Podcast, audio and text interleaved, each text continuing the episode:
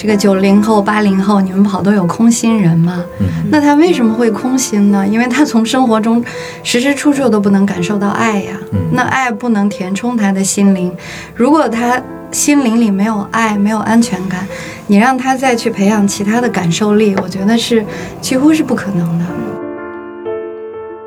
他们笔下的那个世界会比现实世界更美好一点，嗯，更温暖一点，更明亮一点，至少更有希望一点。对，但是呢，他又不想把孩子包在一个泡泡里面，嗯嗯，所以他会沿路留下一些线索，嗯嗯，就是告诉你真实世界的逻辑是什么样子的。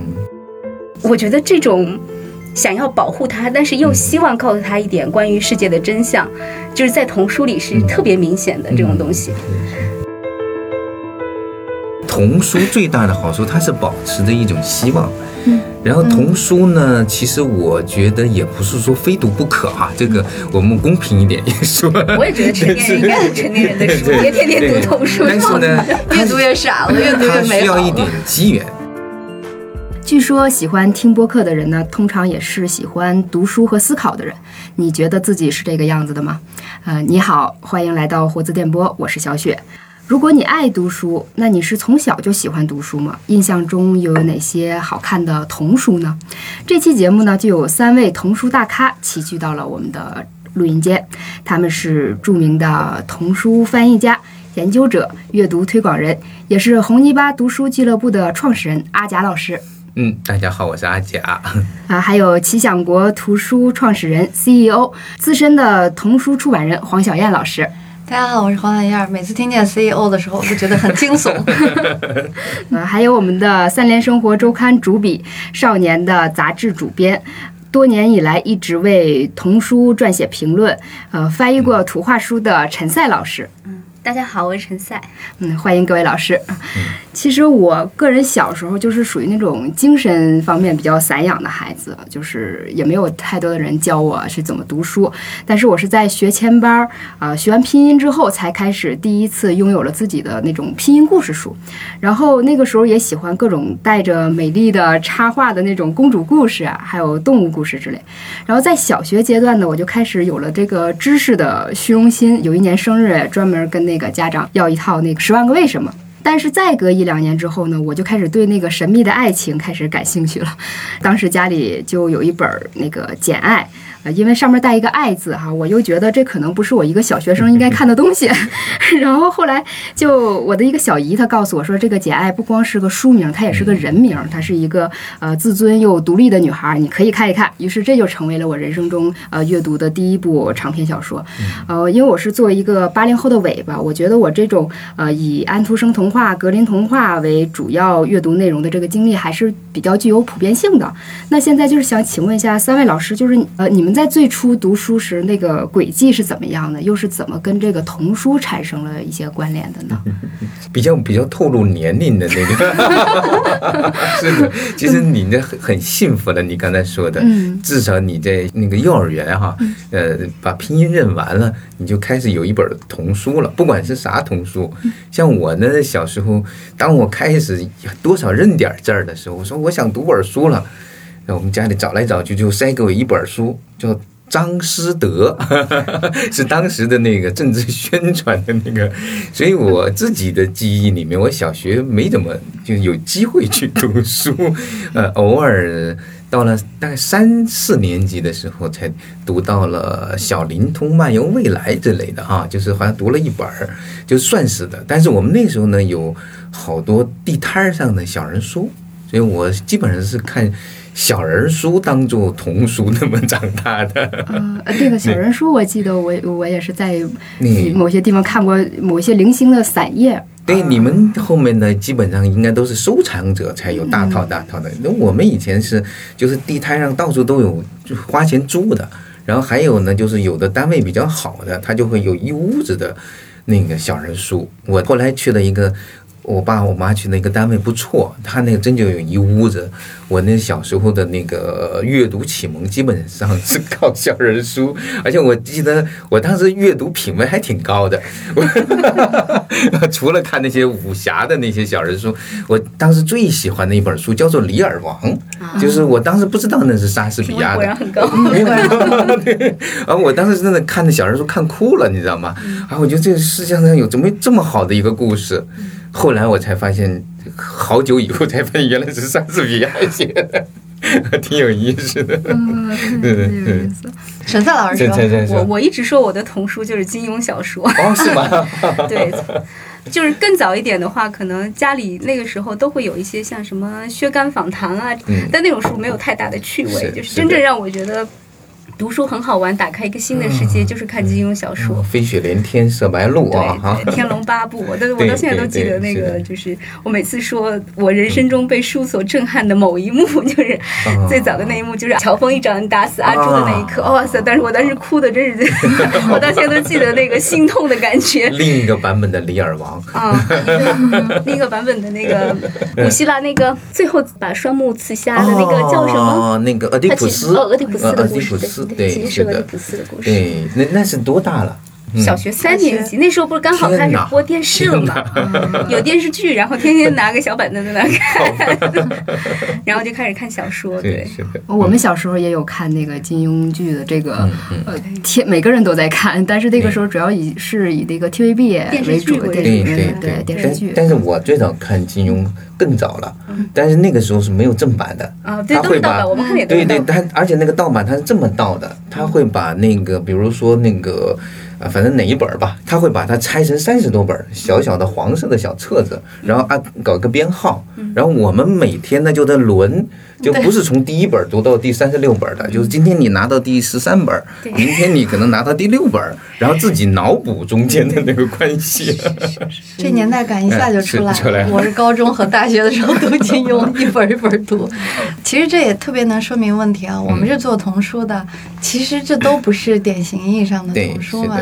其实这这就反映了一个现象，就是中国的典型意义上的童书可能出来也就是二十来年的光景。嗯嗯，我自己其实想。小时候是读，因为我父亲是学中文的，然后我是在一个中学里长大的，就那个中学有个图书室，所以我小时候看的书就是，我记得四大名著，很小就全看那个什么希腊神话一大堆，很品味很高啊。这个不是品味高，就是完全完全就是能碰上的那 个。然后我记得我读了全套的。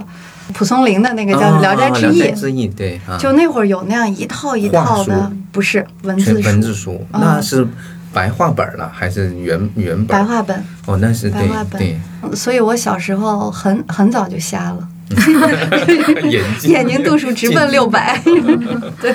各位老师可能小的时候还这个所谓的瞎是因为看书，但我们这一代的时候，小时候瞎就是因为看电视，就一个个电视迷。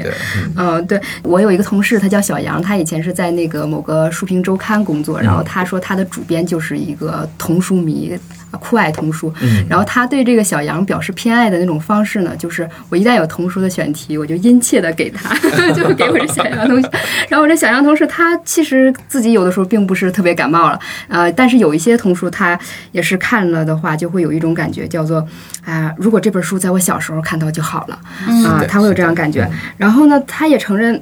很多童书就是写的真好，就是一度认为就是现在每年新出的很多种书当中，童书的这个呃优质程度甚至要好于其他的种啊。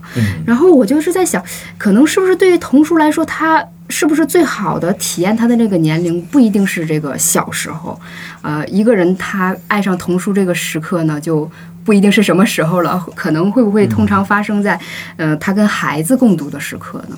可能我们仨儿都是差不多这样，都是因为有小孩儿之后才，才才真的喜欢童书的，是这样的。就是以以前不大真的知道童书是怎么回事儿，除了安徒生哈，呃，格林其实是就是以前我在大学读都不当童书读的，是读英文版，就为了学外语读的那种格林童话。后来真就就是养了小孩儿，然后开始跟他找书，开始是哎呀找了好多，然后读读读读。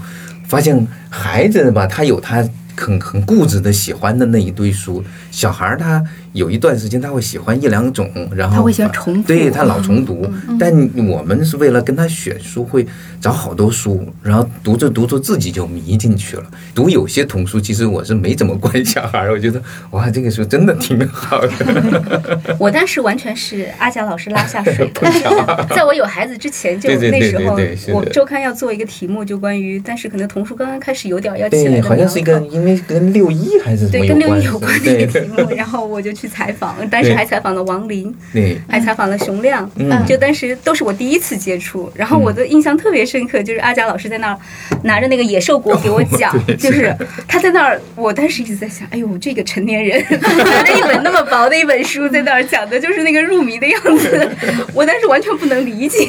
对对对对，我觉得这个跟那种就是嗯，好像某种怪癖或者过度解读啊，是不是有？不是不是，你就会觉得很奇怪，就但是后来我自己也变成这个样子之后，我就能理解了。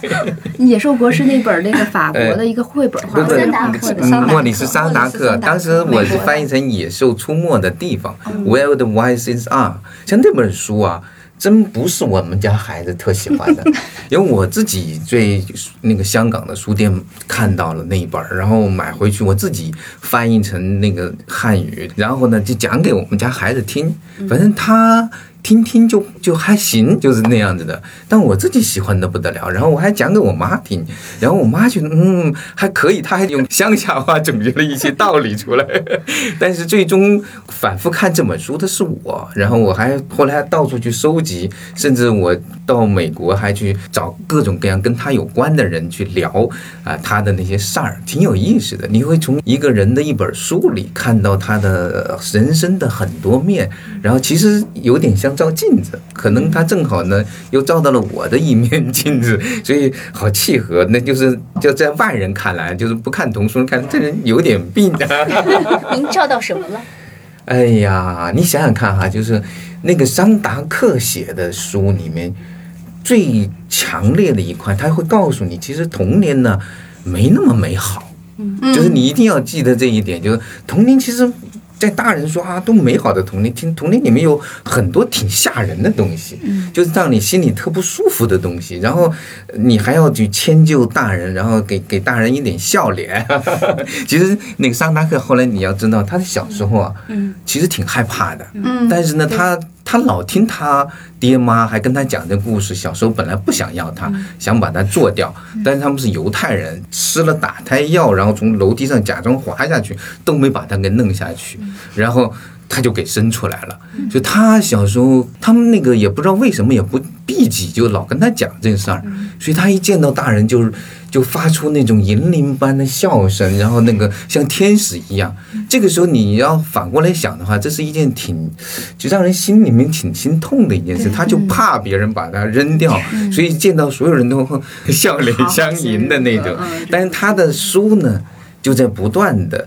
去讲这种内心里面的那些，就是好像别人说不出来的很潜意识的一些东西，他把它描述的非常的清晰，然后又很张扬，很过瘾。他其实到他那个三部曲，把他那个弄完之后，他心里才算踏实下来。他是一个有很深的死亡焦虑的一个人。嗯，是他有恐，他恐惧感，他有恐惧，再加上那个劫持那个小孩的那个对对，就是那个林白小樱，就是那个。东方列车谋杀案那个讲的那一个事情的，他小时候就看了这个，然后他等到那个案件最后拍卖，就是在复原那个案件的那个神梯的时候，他还特特意的去把这个神梯买回来了，买回来放在家里仓库里，他心里才算一块石头落下来。那是他大概小时候三岁左右发生的事情，对，三岁的时候发生的事情。我觉得一本书跟一个人有时候会有很深的缘分。嗯，我就印象很深刻，就是，呃，有一本书啊，就是它不是很有名，但是对我来说就是这个印象太深刻了，就是。叫《蓝色的天空》那个故事里讲的就是说一个小姑娘，然后她妈妈去世了，嗯，然后呢，这个世界上再也不会有人像她的爸爸妈妈一样爱她，嗯，然后那个她就慢慢的在把自己关在一个高塔里面，然后跟天上的云说话，然后那个云就变成她妈妈的样子，嗯，然后最后就是啊，小姑娘跟跟着她妈妈一块儿去了云端，就是你也不知道她到底是死了还是什么，然后那个故事给我印象。特别特别深刻，就是那一天刚好是我妈过世的那一天，是七年后，她过世七年后，我读到这本书，然后就是，但是那个情感的冲击力太大了，我在那完全不能自已。就是我虽然看过这么多的书，但从来没有一本书给我造成那么强大的一个情感的冲击，就那个可能就是各方面的因素都有。嗯，但真的是缘分，所以其实我们老说，就是说很多家长说孩子不爱读书嘛，我们老师就说这个书和孩子之间没有关联。嗯，其实我们作为成人都是你们刚才讲的这个书，刚才您说你们家姑娘看《野兽出没》的地方，她没有什么共情，她小时候可能安全感太强了，太强了一点。对，会不会就是因为这个？还有就是桑达克，他应该是一个特别特别敏感的人。嗯，还有就是你能不能跟他共情，可能在很多层面上都会有。嗯，像你那个就更直接嘛，就是跟妈妈跟你的那种对妈妈的怀念啊之类的。就是好多家长说我的孩子不爱读书怎么办？所以我们作为出版人，总会有一个建议，就是你看他喜欢什么，就比如说他喜欢踢足球，或者喜欢玩什么，喜欢玩乐高，你就给他找跟乐高相关的书，或者跟足球相关的书，就从他的爱好。或者说跟他的关联点来切入，让他搭建起来，就这个孩子和书之间的关系先搭建起来。通过某一种媒介，情感的媒介也可以，物质的媒介也可以。然后通过这种方式让孩子去接近书啊。嗯，其实因为我自己就是没有小孩，跟几位老师相比呢，我好像个人的经历也显得少了一点哈。但是我在呃自己经历过一些事情，或者是说看到某些社会新闻的时候，就是。开始会就把自己作为审视的对象，不知道是小孩儿是什么，会有什么样的反应？就像在看到某些呃治愈性的内容，比如说像啊拥抱自己内心的小孩，然后就会想对自己进行一次再教育的那种想法。就是我会设想一些问题哈，比如说呃，当我人生的某个时刻处处于某种劣势，就是其实是就是心理上的那种酸楚哈，甚至被骗的时刻，那个时候我就会想，这个有的时候这个生活的常识。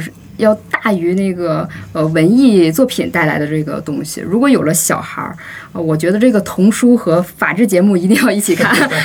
就是我觉得，就像那些就陶养一颗心灵之前，好像还要规避这个世界的很多危险啊。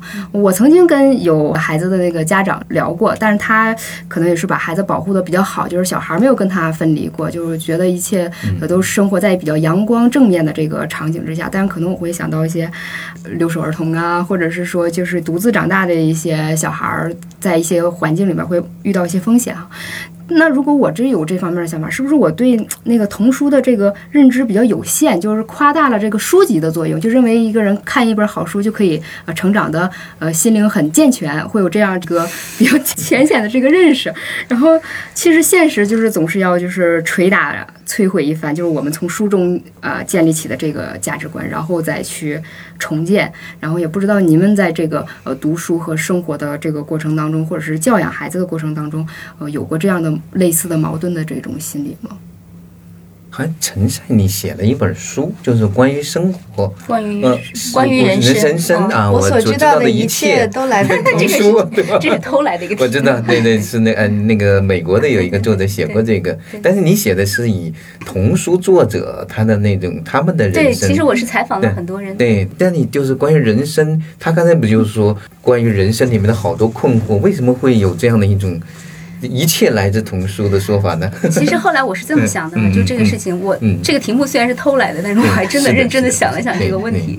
就是我我采访了很多的童书作家，您也接触过很多这样的人，我觉得他们在写作上有一个特点，就是一个是他们很想保护孩子，嗯，所以他们笔下的那个世界会比现实世界更美好一点，嗯，更温暖一点，更明亮一点，至少更有希望一点。对，但是呢，他又不想把孩子包在一个泡泡里面，嗯嗯，所以他会沿路留下一些。线索，嗯嗯嗯，就是告诉你真实世界的逻辑是什么样子的，像是小面包。它路上是有是有黑暗的，是有痛苦的，是有挫折的，是有疾苦的，就是会有死亡，会有黑暗。他会一路告诉你这些，然后呢，但又不是能不能非常明显，所以这个处理其实是很很微妙的。一个东西。然后即使他会告诉你，他会告诉你说。即使前方有黑暗，但是没关系，我会陪着你一起走，我们会走完这段旅程。至少在这本书里是这样的，所以我觉得这种想要保护他，但是又希望告诉他一点关于世界的真相，就是在童书里是特别明显的这种东西。然后呢，但你作为一个孩子去读这本书，和你作为一个成年人去读这本书的感受又不又不一样。是的，因为我们比如说我是一个小孩的时候，我认识这个世界，其实那时候我不知道我是怎么知道这些世界的这么多知识的，我只是无意之中就一路跌跌撞撞就走过来了。但是当我重新回去以以一个孩子的目光去打量我走过的这条路，或者再去打量这个世界，你带着一个孩子的心去看的时候。你好像重新学习了这个世界一样，但是在这个重新学习的过程当中又是不一样的，里面的感情很复杂。我印象很深刻，就是英国的那个作家阿兰·德波顿，他说他特别喜欢那本《老虎来喝下午茶》。嗯，是的。他说他读到那本书，每次都热泪盈眶。为什么呢？他说不是因为那个故事很悲伤，而是因为那个故事太美好了。是的，是的。太温柔了，太幽默了，就是这个这种品质在现实生活中太缺乏了，所以你每次一想起来，你就会觉得心酸，就想起某个更好的世界，某个更好的自己，只不过你没办法再去触及它了。所以我觉得，就是成年之后再来读这些书的时候，其实很多书都是我第一次读，因为小时候没读过。是是是。但是你的感受和孩子是完全不一样的。就是有时候童书里面呢，它其实好像我们。概念里面好像更多讲的是虚构类的那些故事，其实童书很杂，它的图画书、知识类的书，还有文学类的书，它的那个通识的书其实很多。就是所谓的通识呢，就是关于人和自然的知识，然后关于那个就是社会的知识。其实，在尤其是国外的这些作品特别多，关于这个地球上的各个种族的这种知识，然后呢。所有的这些知识，他会用一种故事的方式去展现出来，而且常常还非常艺术，就是你就很难得接触到又又有故事又有艺术，让你比较高兴。虽然他在讲世界的有好多说难以承受，生命中不能承受的那些重。但是他又以一种这样的方式去讲，嗯，我就讲一个我看了好多遍的小说，就是《夏洛的网》，对吧？嗯，你可以理解为是一只蜘蛛怎么救了一只猪的故事，就是这是最简化这个这本书。嗯，但是呢，你也可以理解为它是在讲一个蜘蛛的这样的一种科普常识。实际上很少找到一本书把蜘蛛的那种科普讲的那么的清晰。你也可以理解为讲一个。谷仓就是那个一个农场的谷仓的这个，其实你很难找到一本书讲谷仓讲的那么清晰，因为这个怀特写这本书最一开始就是想讴歌他从小就热爱的谷仓，后来好像觉得光讴歌谷仓太个人化了，所以他就变最后变成了蜘蛛去救一只猪，但实际上这本书跟他的人生是非常的呃连接在一起的，他其实又是在讲死亡、生命的轮回。但最终回到他而言呢，就是如果你了解他，对他来说是一封情书，他是写给他妻子的一封情书。凯瑟琳，因为 Catherine 是为了他从一个城里的一个千金的那种小姐出身的人，陪他到这乡下来，然后也是 Catherine 比他大七岁，把他挖掘出来，让他从一个默默无闻的小文人变成了一个大作家。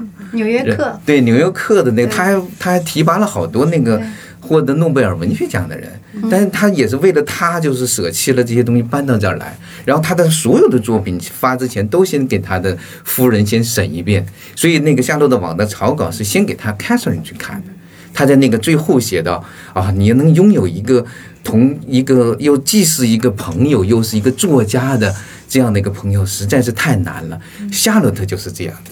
但其实呢，这句话是送给他的妻子的，Catherine 就是这样的。所以你会发现，在童书里面你会读到的那种特别温柔的东西、特别纯粹的东西，是很深，但是他又说的很浅白，就是说的很直接。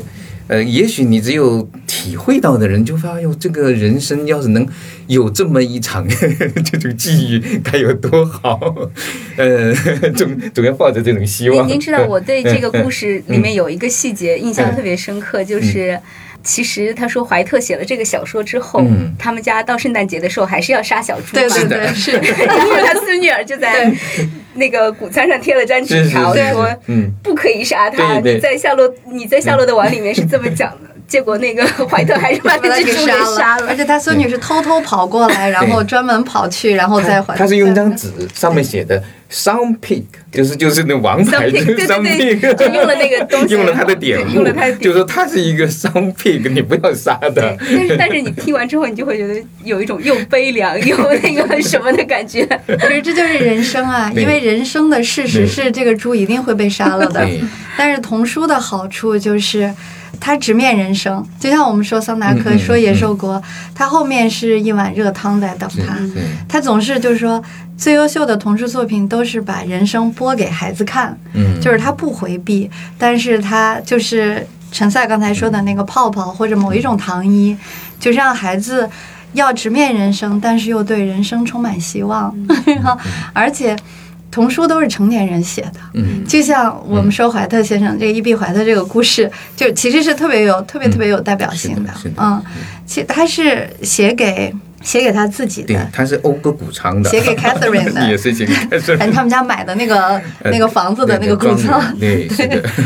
我其实忽然有一个怪想法哈，就是我们每一个人看了生命里最初的书，然后留下很深印象，都是让我们曾经痛哭流涕的书。那是不是这些作者很坏？我要先虐这些人，然后他他 未必是痛哭流涕的，对吧？但是只是这种流流泪，他只是开心的泪，非常其实是非常开心的。你只要知道。他的情很真，但是他并不是想去虐你，他那个他其实是很快乐的。我还有一个特别特别喜欢的一个家伙，叫做罗贝尔，就是那个青蛙和蟾蜍。对，你看他讲的故事特别的简单，比如那个小孩也喜欢，比如说青蛙和蟾蜍特别好，然后蟾蜍跑去找青蛙，青蛙在门口当当当贴个条。说今天我出去外面了啊！我想要，I want to be alone。我想要 一个人待着，他不是 lonely，而是 alone。然后那个蟾蜍一看，不行，我的朋友今天不想跟我玩了，他想 alone 了，怎么办？对吧？他就收拾了一些野餐的那个东西，收拾野餐篮子，然后当当当去找他。然后他在坐在那个湖中心一个大石头上，然后他就怎么去呢？还得那个儿童的书又一定要好玩。蟾蜍完全可以游过去，对吧？它不能游，它提着篮子，它就得找个找个乌龟，那人乌龟帮帮忙，然后坐着乌龟，然后乌龟那个坐着游艇呢，那到了那，他还不让他正经到那儿，还到那还得那个上不去，你自己去吧，然后这样就啪，然后把野餐的东西全打了，就是难，就是你说这就是儿童的故事，你会觉得很开心，但上去了之后。哎呀，那个，你想他多倒霉啊！我想给你吃的，然后我来找你，我看看你是不是心里面有什么不落忍的一个地方，我想安慰你。你为什么想要一个人待着？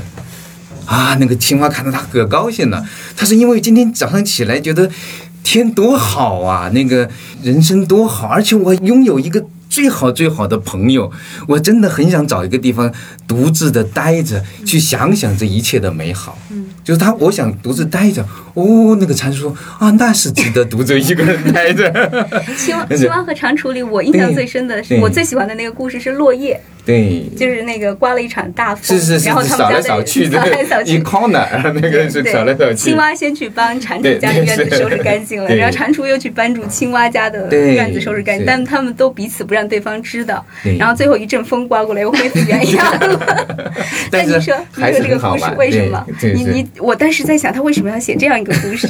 但事后我想，他是想要说什么呢？他是想说，嗯，我们。有多爱我们的朋友，可能他永远都不知道。对，是有可能，对吧？像他最后那个，最后他是怎么说的？他们两个人，他说：“那我们一起来吃那些泡了水的午餐吧。”然后他们，They are close friends。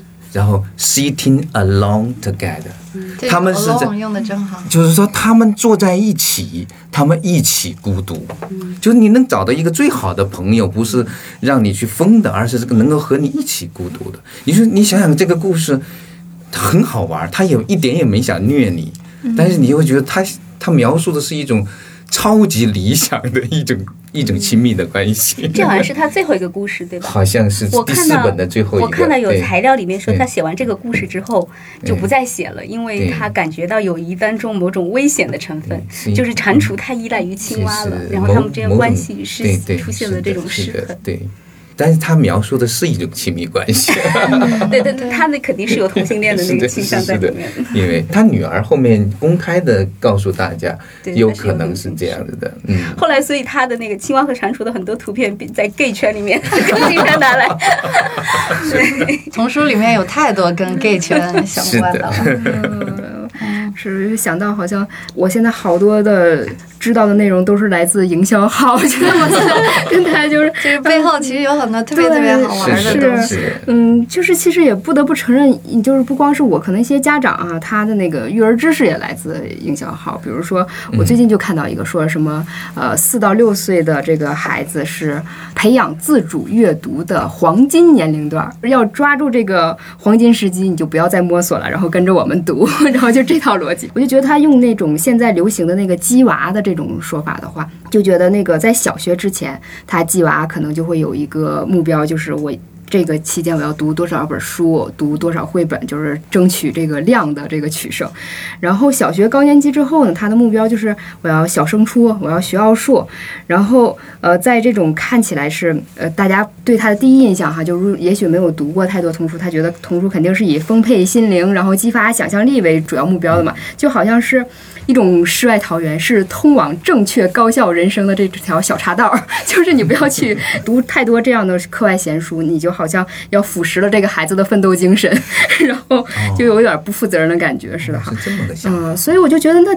鸡娃这件事，他因为他那个阶段性的目标就特别明显。那童书在这个焦虑的这个家长的这个生活的这个情境里呢，就显得是很工具化。就是您三位对这种现象和这种焦虑感，就是如何看待的呢？其实陈赛的小孩还小，我的孩子已经很大了。嗯，你可以你在鸡娃阶段，那 个需要需要被鸡的这个阶段，我太忙了，根本没时间没时间去激他。我倒是想激激你自己，你先。没有是这样，你说我们为什么要给孩子读这些书呀？其实不就是想回到蛮哲学的问题了？为什么要给他读？希望他能够快乐，对吧？是，是他能够开心。但是可能一部分家长认为。啊，读书读绘本儿，我是怎么来工具化的？我可以让他培养审美情趣。然后我看，我看家长都不准备培养孩子的审美，那可能多了点。要看童书，我要培养阅读和写作能力。啊，这个这个是很常见的。然后加深一个问题，要对陈蔡老师说，您自身可能不会激自己，那不会激自己的人也不会激娃吗？他还不激自己吗？我觉得他够激自己了，就非常写那么多文章，就是虽然自己非常忙，但是仍然不认为自己在激自己。不，激和那个是有区别的。就是你做一件事情，你觉得你很喜欢，其实它不是激，对吧？对，你是发自内心的，你觉得这件事情很好玩。比如说我写一篇文章，然后去采访一个人，然后只要这个题目是我很感兴趣的，我脑子里有一个问题，我想我想要知道答案是什么，那这是一个很自然的进入的过程，它是不急的，对吧？对。但是如果你你要非要拔苗助长，非要我必须得这周写一万个字，或者我必须做一个多么重磅的报道，那到时候我就会很难受。嗯，是的，对，就他那个应该用现在那个育儿的一个比较流行的词汇，就是他是一个 self-driven，就自我激励的、自我驱动的。就现在的那个鸡，你说我，你刚才说到那个鸡娃，我听起来更像是。别人去激他的那种吧，啊，打鸡血，哎，对，就是属于大人老师给孩子不断的去打那个激他，但是最终我们都知道，一个人最终能不能做点事情，不是别人给了他多少鞭子，而是他自己给了自己多少那种激励和那种推动。所以我觉得最难最难的是让一个孩子。变成一个 self-driven 的这样的一个这样的一个孩子，这种不是说不可能，很多人觉得这是不可能的。等他成为了这种人，他已经失去了好多机会了。我觉得这无所谓的，这就关于你的教育，到底是想教什么样的孩子，就是这个这个其实是我觉得这是个蛮哲学的问题。就是比如我女儿她那个高中毕业出去。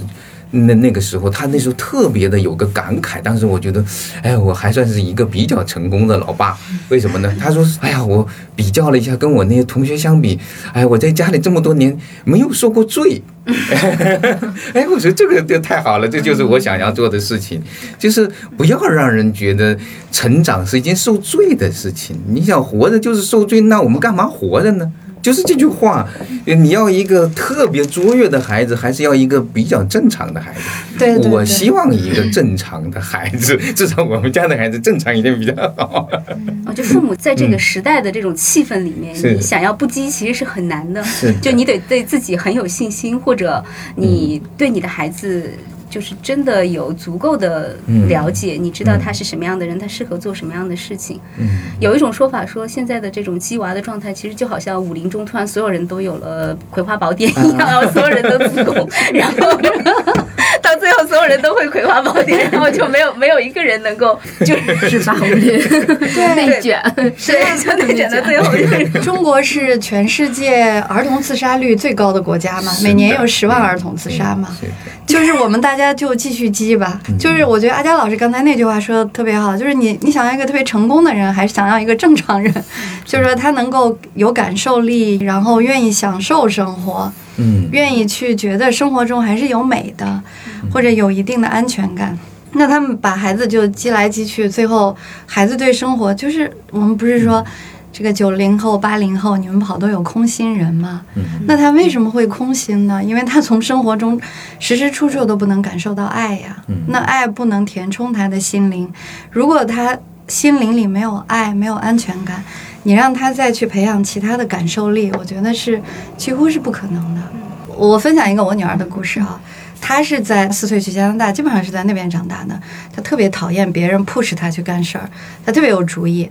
就说我让她去干什么，她基本上都是不干的啊。其实我一直跟她说，因为她从小就特别爱学习，是个学霸哈。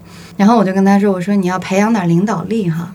你要想上名校的话，你没点领导力，你不当个你不当个学生干部，你怎么办啊？然后从来不会听的，那是坚决不会听的。所以他也。最终也没上什么名校，虽然成绩超级好，然后就去了多伦多大学。多伦多大学还不算名校，你这个他他报的那个太志愿太高了，我当时你知道他的成绩有多好？他是被普林斯顿预录的，嗯。然后，但他的目标太高了，所以都反而只想上最 top 的那个。他只想上耶鲁啊什么那种。对对，他想上那个，而且他成绩真的很好。对，MIT 和普林斯顿是他最想去的，哈佛他连报都没报。他有他自己的那种选择。总而言之，他哪儿都没去成。然后就是就就特别的不听我的话。但是今天他跟我说了一句话，他说他申请了他们这个系的 vice president。就是他这个系的学生会的副主席，嗯，然后，然后他跟我说，他竟然拉着他的一张大脸去拉票了啊，放下他的一张大脸去拉票了，然后就在过去的这三年里，他改变了特别多，完全是他自己想改。我是想说家长不要太焦虑啊，我焦虑了很久。因为他完全没有领导力，完全不愿意去当个什么小官，完全不愿意去跟学生会呀、跟人家其他人发生纠结。但是他上了大学以后，他自己想干了，那他就干了。但有一天他自己会想干的，那你就等。就别着急，等一等。嗯，对呀。黄老师这纯粹凡尔赛，我这也不是凡尔赛，我不知道什么叫凡尔赛。举手反对，就是这这这听着很凡尔赛啊，听着很凡尔赛，但是真的是事实啊。而且那是一个系的学生会主席，也没啥了不起，你知道吗？单 就人的个性来说，你女儿从小就知道你 push 她的事儿，我不想干，我就不干。她坚决不会干，而且她几个小孩能有这样的自觉呢？就我记得我小的时候，那是极其听话。的，就是属于穿什么衣服，直到我初中的时候，如果我不穿着我妈想让我穿的那身衣服出门，我今天就出不了门了，就哪怕迟到都不可以。其实我们三个都会说，家长不应该这样教育孩子。其实你刚才描述的是一个这样的状态，就他其实也有 push 之心啊，就是因为他很想 push 的，我很焦虑的，在他看来他有一个标准，但是呢，他又有另一套价值观。就是说，就是他那个价值观，就是说，当我 push 不动的时候，我应该放弃。就是他有这样的一个东西。现在的难就难在，当你只没有这个价值观，你只有 push 的时候，就会很麻烦。对对，其实最终是一个价值观决的。我也很焦虑。但是某种程度来说呢，要是换到我，我就会说。为一个人为什么非得有领导力？你看安达老师就要比我更 不是不是稳定感要更强。不是，就是说完全一个人他是一个什么样的果子，最终只有他自己知道的。就是陈赛又该说我我我凡尔赛了啊！我跟您说，他为什么最后现在要求自己有领导虑，因为他想上医学院啊。对，因为你要想上医学院，也同样是跟考名校一样，他要他要凑够那个要求。你如果只是成绩好，你还是上不了。嗯。再说到鸡娃啊，其实我也能理解很多家长。就大家都希望自己的孩子成功嘛，大家都希望自己的孩子幸福，但是孩子在成长的过程中，他就是个孩子，他还是会，我们自己也会有一些爱好或者有一些喜欢的、不喜欢的，对吗？但这里我我觉得得说的稍微公平一点，就是说呢，呃，我以前有本书哈，那个叫做《诺贝尔奖获得者和儿童的对话》，他就请那个每个领域的。获奖者跟孩子，孩子提个问题，他回答。比如孩子问，为什么有的人穷，有的人富？这个问题其实很，本来是其实好像听起来很简单，但是那个一个德国的诺贝尔奖的经济学奖的获得者，告诉孩子，他说这个首先是运气问题。真的就是因为你你生活在好回答对非常好 对投胎的你生在一个德国的福利特别好的地方，哪怕你领救济金，你也可以活得相当的自足。但是你如果生活在一个就是比较贫穷的国家，你拼拼了命了，你可能也就是勉强生活，这个是事实。所以其实呢，你会发现就是在这个社会上，其实我们一个孩子生活在一个家庭里面。他的家庭有时候某种程度上决定了他的这个天花板，就是他那个到哪儿，就是有时候呢，就是当大人自己对自己的人生觉得有一种有种肯定的时候，嗯，他没有太多的担心，对，就是这种生活在这样的家庭的孩子呢，他会相对来说这种安全感会更多一些，他再糟糕。就是个运气问题，他投胎到的这样的一个家庭，怎么着，父母跟他营造的这样的环境，他的这样的一种能力，不会让他太差。有这个安全的那种网在这个地方的。十几年前，我们主编让我们有一个封面叫《育儿焦虑症》，我们主编让我们去采访几个不焦虑的人，然后我采访一圈下来，最后我得出一个结论，就这些人都很有钱，然后他们真的不焦虑，就是可能性。一个是有钱，或者就是他对自己正在做的事情，对对自己的人生，他是一种肯定和。就是至少是满比较满意的状态。对他不想孩子实现自己的人生，你可以去追求你的。对对，很多时候是我们觉得特缺憾，我们得 push 孩子去做那些实际上是我们自己做不到的事情，这个时候他才会特别的糟糕。所以其实要想让孩子过得好一点，我们得。回过头看自己的人生，就是评判一下。对，其实以前有些穷人家的孩子，父母就是特别想让孩子很有成就，他也有办法会鞭策着孩子往上走，也有很成功的像俞敏洪就说他妈妈嘛不识字，嗯，但是好像就是特别重视教育啊这些。对对对，所以这里面其实还是分开来看。但是呢，就是我有时候也会去介绍为什么要阅读，就是说阅读总的来说。它给人一个相对比较公平的机会，就是说，比如你是一个穷人家的孩子，那么你可以大量的利用公共的图书资源。其实现在在一般的城市，公共图书资源还可以。那么你可以保持这样的一个状态，你一定会比同样的那种条件的家庭的孩子，你的机会会稍多一些。这也是事实。无论你在哪一个阶层，那么你如果这个孩子保持一种。强大的一种阅读状态，一种独立的一种自我教育、自我成长的一种机会，他一定会他的人生更多一些机会，至少他。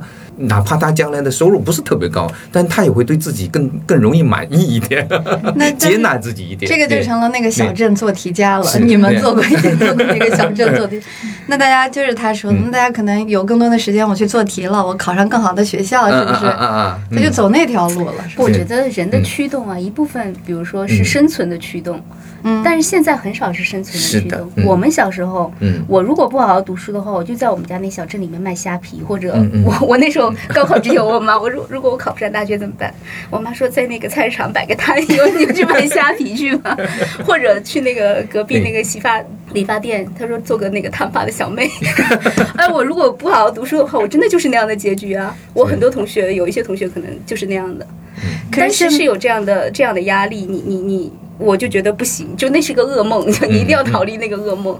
你你会很努力的去读书。我觉得那我们这一代人可能都是在这种生存的压力成成长起来的。那其实就是带青年人问一个话题，说我处于一个我现在有自主的这个空间，我能选择啊，我是为了这个生存挣钱，多搞钱去买房，买更多房。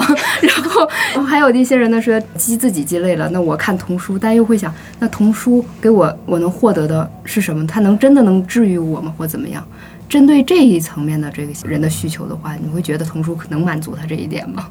刚才我们说的那几个故事都很疗愈啊，是不是？是的，就是就像那个蟾蜍可怜巴巴的提着一大堆东西去找青蛙，多美好呀！其实他用这样的行为也证明了他的确是个好朋友，是不是？我觉得其实这个故事我没有自己真正去阅读过文字哈，但我听过整个这个过程下来，我真的觉得它像一个啊爱情故事。但是这我们是以客观的目光去看。这个你觉得它很美好，但是如果我以我自己是一个蟾蜍哈，比如说我曾经是很主动追爱的女孩，就是我曾经那个男生在前面走，我要赶紧跟上他，然后我兜里的钢镚都掉地下了，我都没空捡，我就毛片我就呃跑到他面前，然后想跟他一起共走一路。但是如果他不怎么理我，那我很失落的。那不一定所有的蟾蜍都能碰上一个说，哎，我在想着你的青蛙。那也许他在这个过程当中，他并没有。特别治愈，他也许哎，我真我真可怜，我竟然是个蟾蜍，也会有这样的想法。那你就只能等待呀，就是这个人还不是你的蟾蜍而已，但但是未来会有你的蟾蜍。对，它是童书最大的好处，它是保持着一种希望。嗯，然后童书呢，其实我觉得也不是说非读不可哈，这个我们公平一点也说。我也觉得成年人 应该读成年人的书，别天天读童书。但是呢，越读越傻了，越读越美好。需要一点机缘。他需要一点机缘，就一般来说，我们什么时候会读到童书？就是自己有孩子了，哎，我们就发现重读童书的时候，哦，特别好。还有就是老年人有时候他真的是哎要打发时光的时候，有时候读点童书真的非常舒服。一般的成年人就是忙忙碌碌的。呃，什么时候去读童书呢？一般会，我觉得 Y A 他们读的可能比较多，就是那种青少年小说。其实还有包括《哈利波特》那些也算是童书，所以这种呢就不要去拒绝。但是童书它为什么能产生这个，并不是说某一个故事正好你看了它就贴合了你的生活，不是这样子的。童书它有点像是某种我们在成长过程中缺的那一刻。这一刻呢，你可以有很多方法去弥补的。缺哪一刻哈？因为你看我们学的东西，语数外呀，那些什么物理啊、化学，都是其实都是关于客观的世界的这种知识，而且客观世界的知识特丰富，而且你都学不完。那个宇宙什么大爆炸、霍金的那些，你都读不完。但你会发现，当人呢读了大量的关于世界的客观的知识之后，你会发现。我们没有人去专门去教授关于我们人自身的这样的知识，关于心理的，也有关于不是，但是没有大学教，对对，大学你去修这门课，对吧？心理学嘛。但是我们，但是通识里面基本上不教的。通识教育是不教的，大多数人哪怕他学了一个博士，但是也很少。你看中国哪一个地方教你怎么去谈恋爱，怎么去找朋友，怎么样找青蛙和蟾蜍这样的那个，没有人教的，都是摸黑的。嗯，有没有专门的开一门课讲那个弗洛姆的爱的艺术？很少的。所以这种你会发现，关于人的心灵的，关于人的这样的一种自我的知识。专业教育我不说，但是大众教育是完全缺失的。其实很多时候你会发现，我们在读童书，为什么归一到童书？你们发现，哎，这里面这种东西太神秘了，太奇妙了，就是说不出来的那种美好，它去让你得的特别的抚慰。所以要找机遇，就是要找机缘，就是你碰到了，这是你的福气。如果你说我忙忙碌碌没工夫读，那也算了。但是你会发现在西方的国家。童书实际上是一种大众文化，对吧？比如好多的电影都是那个童书这个衍生出来的东西。就是你看到一部很好的儿童片，比如说《好心眼巨人》，改过那个《圆梦巨人》，对吧？斯皮尔伯格，是皮尔伯格拍的吗？那你去读一读那个原著又能如何吗？那就是给大概小学大概三四年级的孩子看的小说。你去读一读达尔。为什么不行呢？我觉得很多大人他有成见，觉得那小孩的书、小屁孩的我不应该读，所以要找到这种机缘，你要有期待。你如果你觉得你的生活里面多少有些问题了，呃，去找心理医生是一种办法，去读童书也是一种办法，两种办法。有一部电影叫《心灵病房》吧，就是讲一个他是研究十七世纪英国诗人多恩的那个女教授，嗯，然后她查出自己有癌症嘛，嗯。化疗啊什么特别痛苦的状态，持续了很长时间，他就一直在想这一生的这个意义是什么。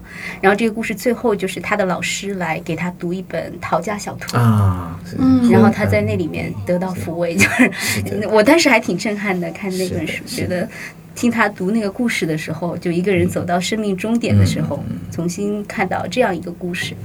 包括《晚安月亮》啊，包括《欢的礼物》啊，包括好多书，它都有一种就是那种就给人一种好像终极的关怀的那种感觉，很深的抚慰。是的，嗯，阿佳老师刚才说了一句，说可能成年人会觉得那是童书，我不要看。我最近身边有一个十二岁的小女孩，我就问她，我说你最近喜欢看什么书？她说。只要不是特别幼稚的书，我都爱看。然后他就很就，如果告诉他是童书，他就不太会看。包括我们自己，就是活子也出了一些这个呃给孩子系列。然后说，据说有一次一个现场，一个男孩就举起来说说。我是高中生，我十七岁了。给孩子是给我写的吗？如果要是给我写的这个，我不接受这个名字。然后，可能其实我是觉得，不光是这个孩子啊，或者家长，或者说任何有自主选书条件的人，他们都可能面临一个问题，就是不知道如何选童书，也没接触太多的童书，就是找好书有没有什么办法？像刚才阿佳老师说了，就是说我们可以从其他的那种大众文艺作品当中往下再深一步，说我可以呃抓到这个这个找到这个。比较经典的一个童书，那三位作为这个专业人士，是不是可以提供一些呃小建议或者是小窍门儿？还有他们，你们俩都在做非常非常多的工作，在推荐好书啊。对，但是可能就跟普通的家长之间是有点距离。就是就是是给你是说给大人推荐好童书是吗？还是给父母？大人其实其实其实主要还是大人们，因为大人毕竟是付钱的。是的，是的，是的。其实童书这个范围是零到十八岁都是儿童嘛，所以那个十七岁的说他不是儿童，只是他急着要长大而已。我恨不得我现在 能打回童年。阿佳老师说的那个哈利。波特那也是童书，他只不过就是 Y A 嘛，其实就是童书的那个段分的特别特别细，所以你说的这个应该差不多是八岁往下的孩子，因为他只要进入学校以后，其实孩子的口耳相传，大家一起的那个影响是非常非常厉害的，所以那会儿就是家长特别想给他读，他也未必 未必愿意读了，所以也差不多就是。八岁以前的孩子，家长为孩子选书的特别多。那其实有很多渠道，像陈赛老师的那个少年，就永远都在推荐好书。我们的很多书都被陈赛老师推荐了。然后，呃，阿佳老师做的，对阿佳老师做的更多。对，我一直在自己读，自己推荐。对，所以他们推荐的每一本书都值得读。有有时候，如果是大人要找为自己读的那个童书，哈。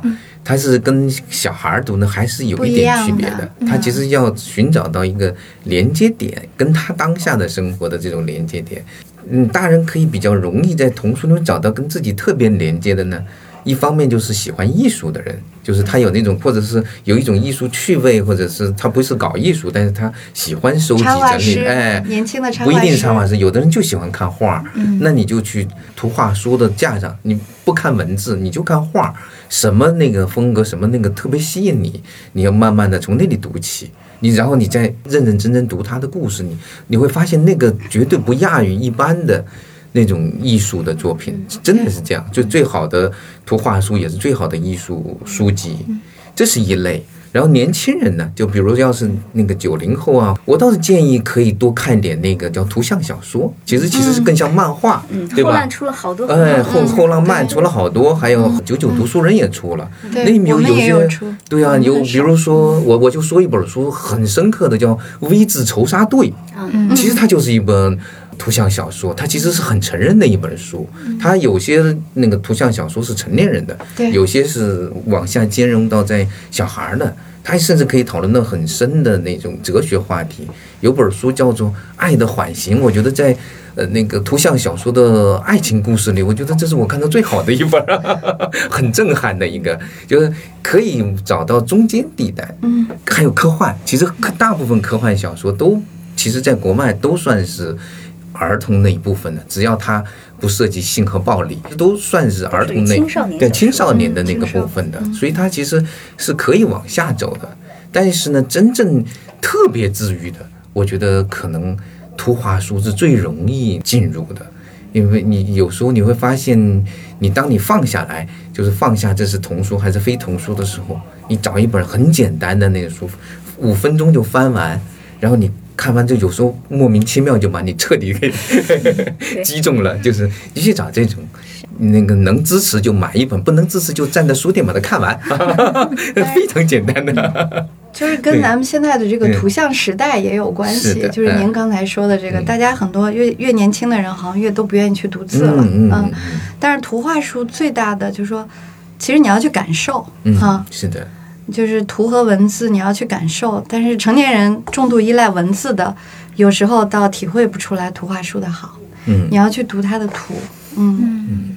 几位老师有没有可以就是推荐的，就是最新的你们自己目前在看的某些书？那读克拉拉吧，克拉拉和太阳，克拉拉和太阳，对对，实验英雄的，哦，真的 AI 有关的，对吧？对对对，其实是他原来说想要写一个故事给孩子的，后来他女儿说你这种故事会把孩子吓死，然后后来他就写成了一个成人故事，但是他 就是里面用了很多图画书里的那种气氛，就是那种乐观，还有那种孩子的逻辑，它是一个科。科幻小说，但同时是根据一个儿童故事生发出来的，它的种子内核是一个儿童故事，然后一个科幻的一个一个外衣，呃，然后讲的其实是关于人的本质是什么，关于爱是什么。对他上次跟我讲起这个，我我就特别联想起那个中信最近出的一本叫《铁皮男孩》，但是我最近读的童书里面，我自己特别想推荐的一本叫做《为梦而活》，就是这个人就是那个有个波兰的。